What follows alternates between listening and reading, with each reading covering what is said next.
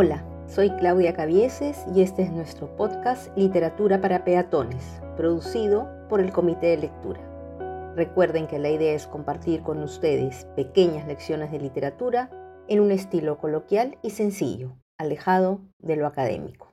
Hoy hablaremos de Bartolomé de las Casas, conocido para muchos como el apóstol de los indios. Nació en Sevilla en 1474 Toda su familia estuvo vinculada de uno u otro modo en los viajes de Colón. Muchos historiadores indican que él participó en alguno de ellos. Sin embargo, se mantiene más firme la teoría que su llegada a América recién fue en 1502, siguiendo el ejemplo de su padre y sus hermanos.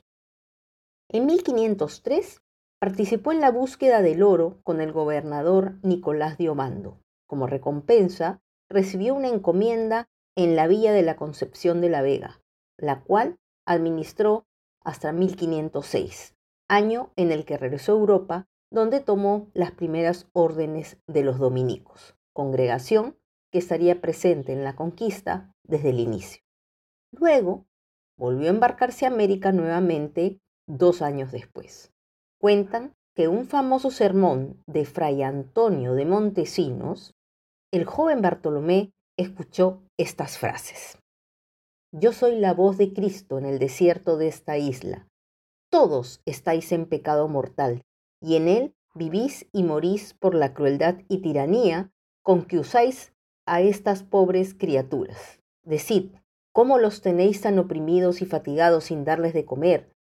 Y curarlos en sus enfermedades que de los excesivos trabajos que le dais incurren y se os mueren y por mejor decir los matáis, por sacar y adquirir oro cada día. ¿Y qué cuidado tenéis de quien los doctrina y conozcan a su Dios y Creador, y sean bautizados, oigan misa y guarden las fiestas y los domingos? ¿Estos no son hombres?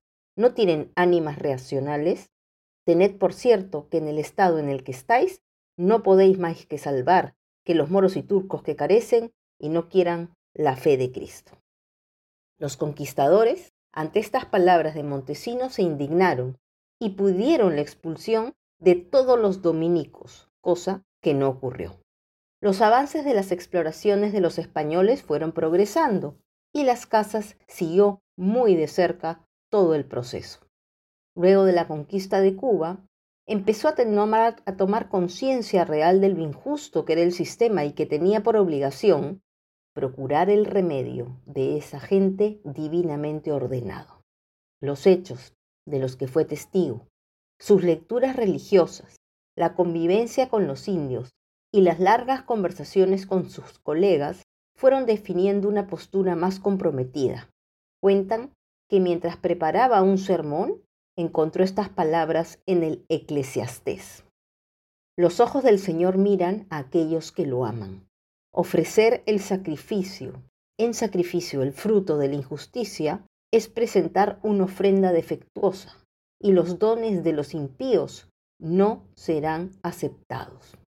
No puede perdonar el Altísimo a nadie cuyas ofrendas son el resultado de bienes quitados a los pobres. Un mendrugo de pan es la vida de los indigentes.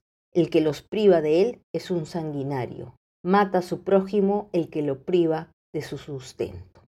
Y luego, conmovido por lo vivido, se embarcó en el combate de criticar la guerra de conquista, la esclavización y la encomienda, y defender la humanidad y la libertad del indio.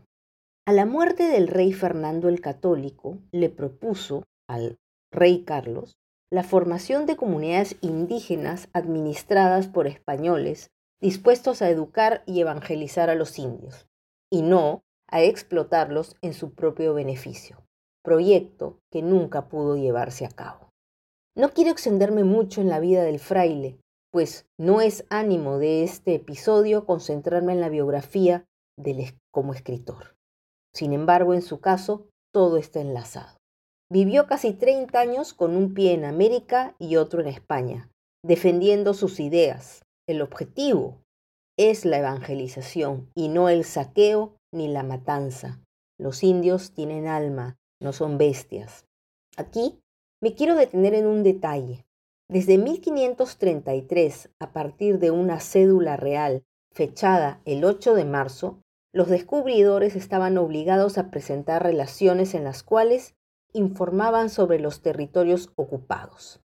Hago esta aclaración porque justamente voy a darle mi atención a una obra muy particular de este autor. Redactada en 1542 y publicada diez años después, la brevísima relación de la destrucción de las Indias ha sido y sigue siendo una de las obras más difundidas y discutidas de los escritos lascasianos. Una vez terminadas las discusiones sobre la legalidad de la conquista, se dedicó, las casas, a reclutar nuevos misioneros para las Indias. Por esta época, 1552-1553, decide imprimir algunos textos donde está el que he mencionado. La brevísima no tuvo únicamente una intención informativa, sino que el objetivo central fue la denuncia sustentada en una delicada elección de una estructura muy particular y de un conjunto de recursos retóricos cuyo fin era lograr persuadir a la corona española de modificar los métodos de conquista.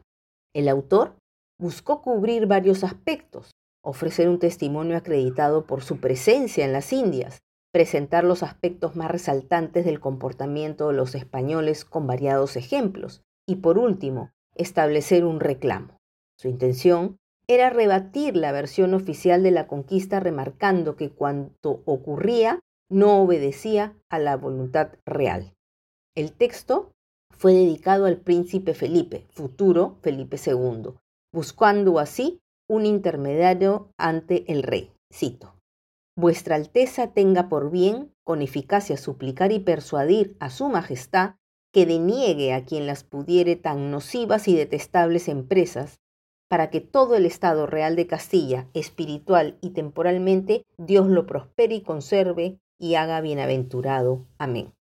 Para ello, las casas organiza su texto en tres aspectos concretos, el escenario, los pobladores y las acciones de los españoles.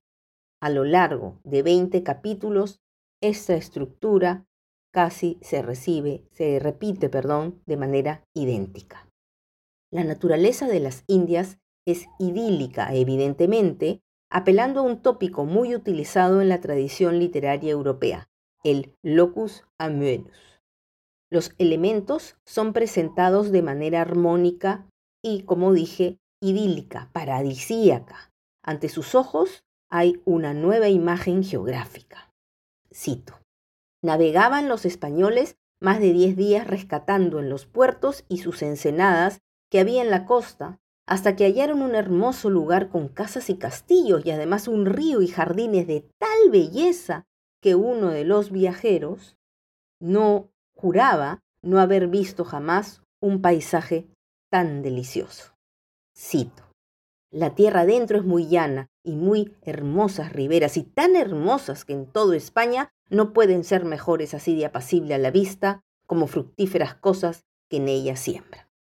Así, en todo el texto se insiste en la naturaleza edénica de las Indias, para luego presentar el contraste que se vive en este ambiente sano, que se ve perturbado por las acciones destructoras y sanguinarias de los conquistadores. El título no es casual, Destrucción de las Indias. Luego, tenemos la descripción de los pobladores.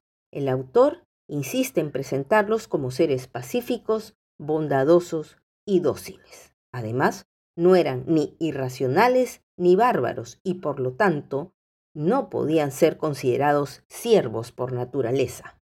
Cito.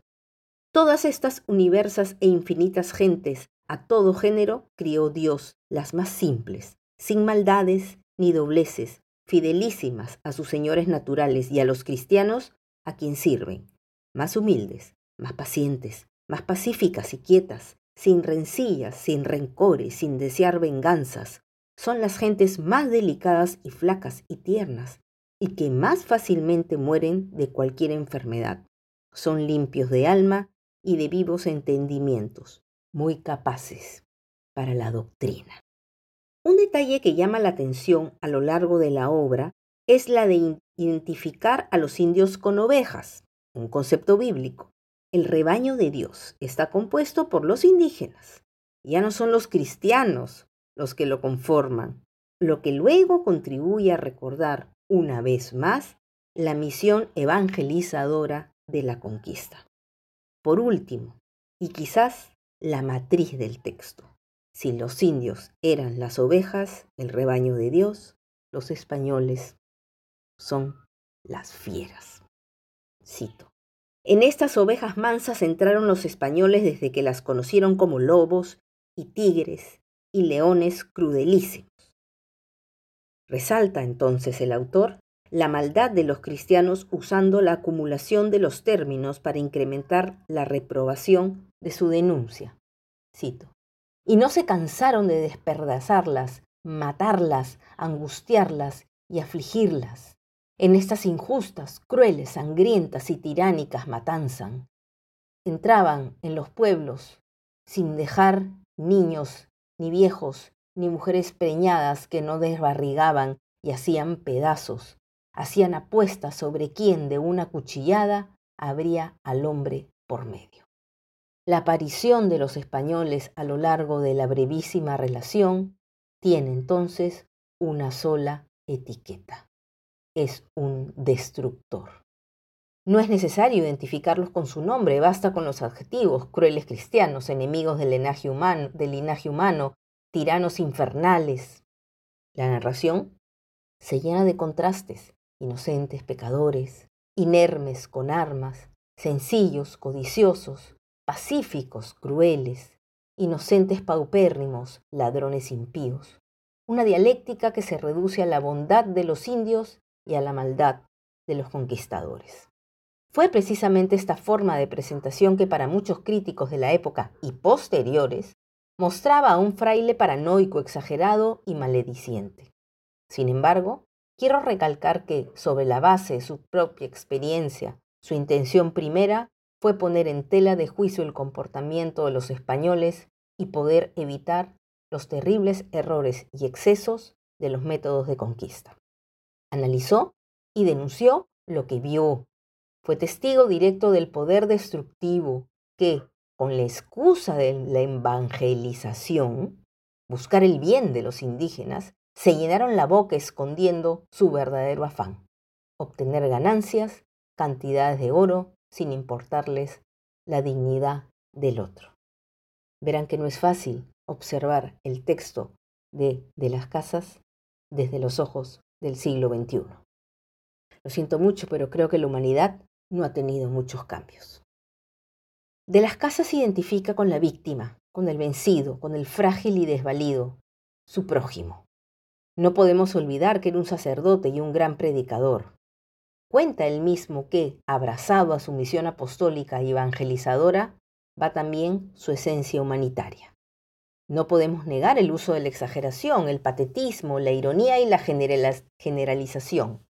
Pero debe quedar claro que son recursos estilísticos muy propios de la época y especialmente en este tipo de escritura, Ningún cronista estuvo libre de dejarse llevar por el entusiasmo de la narración o argumentación que presentaba. Para cerrar con la gama de ejemplos que he compartido hoy con ustedes, quiero leerles este en particular, que es una clara muestra del estilo irónico de Fray Bartolomé. Cito. El indígena, pensando un poco, preguntó si los cristianos iban al cielo, a lo que le respondí que iban los que eran buenos dijo luego el cacique, sin más pensar, que no quería ir allá, sino al infierno, por no estar donde estuviesen y por no ver a tan cruel gente. Su trabajo no fue del todo en vano, como muchos creen. Contribuyó a la promulgación de las leyes nuevas en 1542. Regresó a España en 1547 y se dedicó a hacer la lucha desde ahí. De hecho, ahí fue que se dio la gran polémica entre las casas y Sepúlveda. Este último mantenía el argumento de que los indios, al ser personas rudas y de limitado entendimiento, debían servir a los españoles y que además siendo inferiores por su naturaleza, y los españoles hombres prudentes y sabios, resultaba justa su dominación. Si los indios se resistían a esta, pues la guerra de conquista y los métodos utilizados eran totalmente justos. Y ahora sí nos ganó el tiempo. Quiero terminar con estas palabras de José Miguel Oviedo. Si bien las ideas de De las Casas no alcanzaron el triunfo total que él esperaba, no es difícil imaginar lo que habría sido de los indios sin su intervención. El exterminio hubiese sido total y nuestra historia sería sustancialmente distinta. El impacto de su labor fue decisivo y admite un interés hasta ahora. No es exagerado considerar a las casas un precursor del pacifismo y de la lucha por los derechos humanos. Me voy. Y recuerden que leer es siempre un traslado, un viaje, unirse para encontrarse. Nos vemos. Cuídense mucho.